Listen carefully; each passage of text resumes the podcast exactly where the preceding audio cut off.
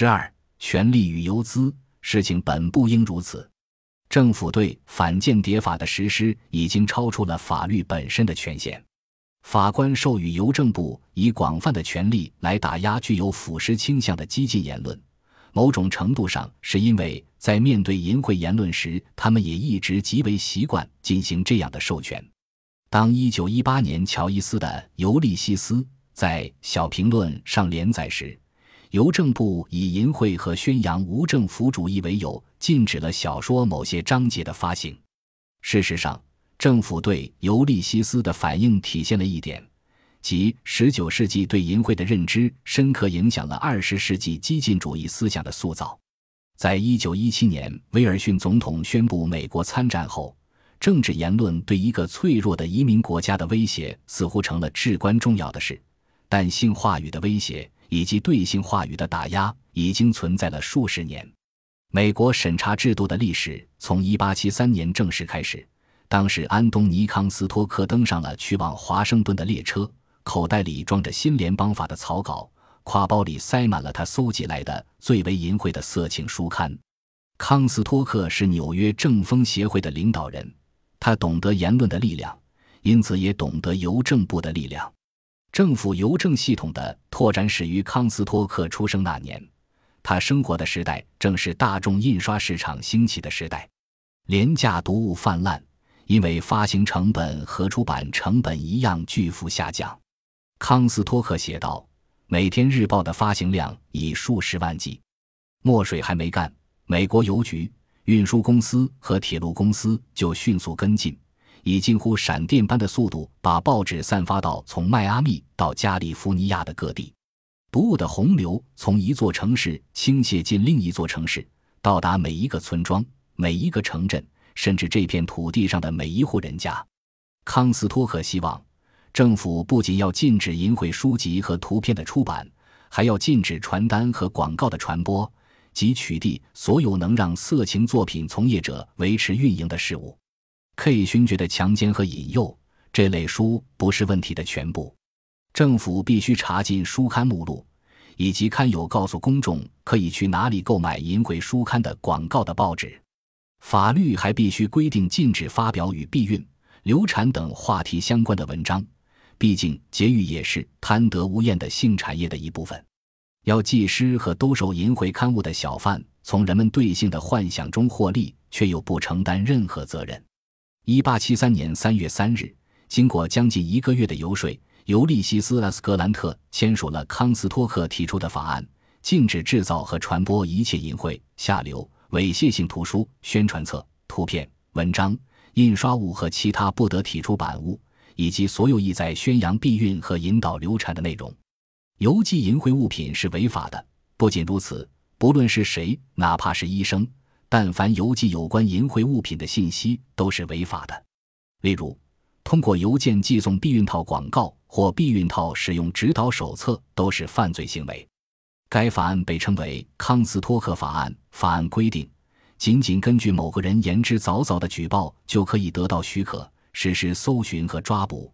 淫秽罪的刑罚也更重了，罚金的最高额度从五百美元提高到了五千美元，最高徒刑从一年增至十年。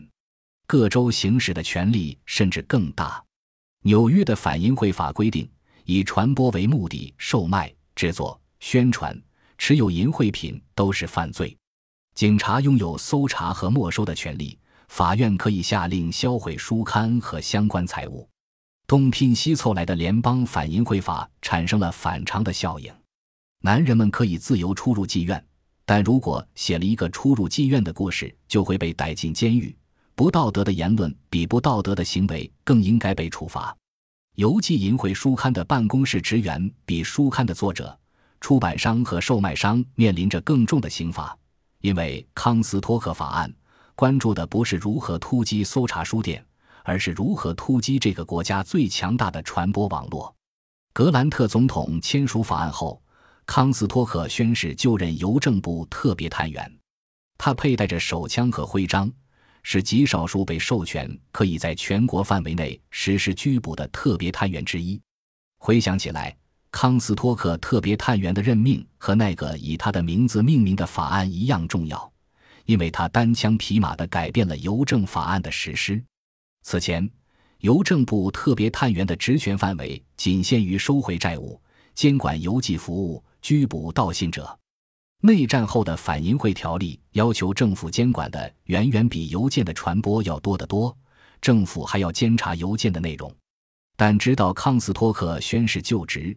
这项权利才被实施。自1865年亚伯拉罕·林肯签署第一项邮政反淫秽法案以来，政府大约每年起诉一名嫌疑人。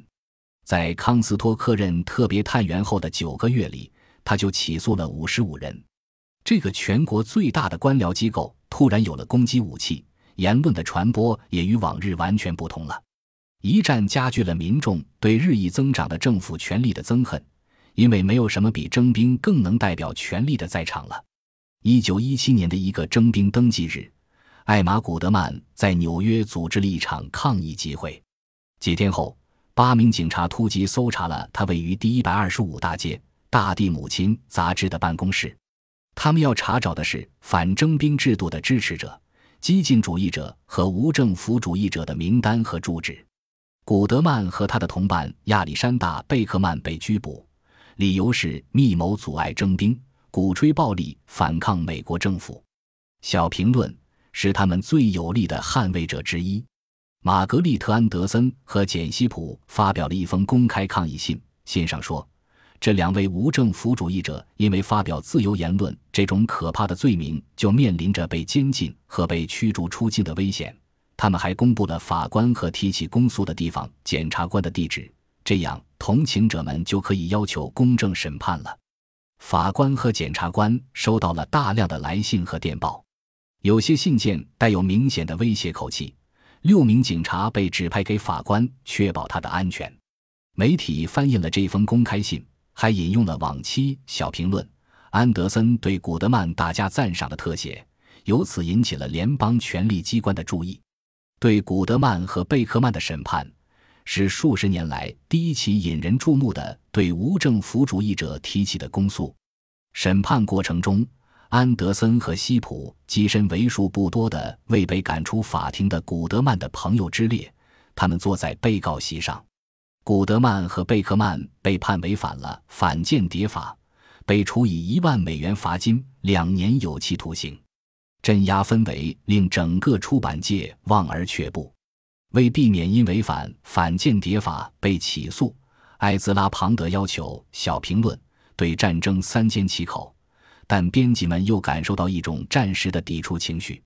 一九一七年九月，一位长期读者抗议艾兹拉画的小评论，芝加哥的一位读者更是直言不讳：“我希望你们不要对外国人和自我流亡的美国人如此狂热。”我想，你们恰恰是在自己国家错失了良机。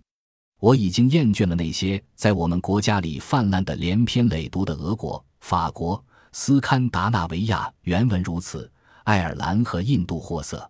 订阅量下降了，因为对艾玛·古德曼的支持。小评论被迫从位于第十四大街的办公室搬了出来。他们到处找钱，很多天都靠土豆充饥。不过。发誓要活得漂亮的玛格丽特·安德森，哪怕在吃土豆和饼干时，也穿着真丝连衣裙，戴着裘皮围巾。然后，法律问题来了。一九一七年十月号的小评论发表了温德姆·刘易斯的一部短篇小说，讲的是一名英国士兵让一个女人怀孕了，奔赴战场后却对女人的来信置之不理的故事。当他把德国人的脑壳击碎时，展现出的恶意。同他在英国和春日恋人共度良宵时的恶意是一模一样的。康斯托克法案或是反间谍法，你自己选。三千份一九一七年十月号的小评论在邮局的称量间里被扣押下来。与此同时，纽约邮政局局长向华盛顿递交了这期杂志，请求政府检查。杂志先是到了邮政总局局长伯莱森那里。后来转到了司法部部长办公室，最后到了威廉·哈芒拉马尔手里。一九一八年，法律规定，邮政部的检察长拥有最终决定权来裁判危险言论，禁止刊物发行，以及对任何通过信件邮寄淫秽物品和叛国材料的人提起诉讼。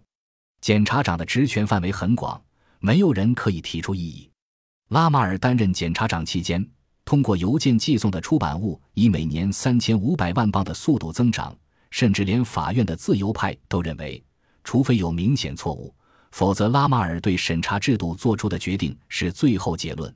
拉马尔并不是一个玩忽职守的人，他原是阿拉巴马的一名牧师，十九世纪八十年代投身法学领域，对言论的力量深信不疑。他告诉《波士顿环球报》说。语言是所有骗子最初和最后的武器，他们往往空话连篇、华而不实、故弄玄虚。他说，对付故弄玄虚的办法很简单，那就是领会言外之意。他知道激进主义是个什么样子。你知道，对于审查这件事，我不是在瞎摸索。他在跟一个记者的通信中说：“我要找的是三样东西，也只有三样东西，那就是亲德派、和平主义及故作高深。”本集播放完毕，感谢您的收听，喜欢请订阅加关注，主页有更多精彩内容。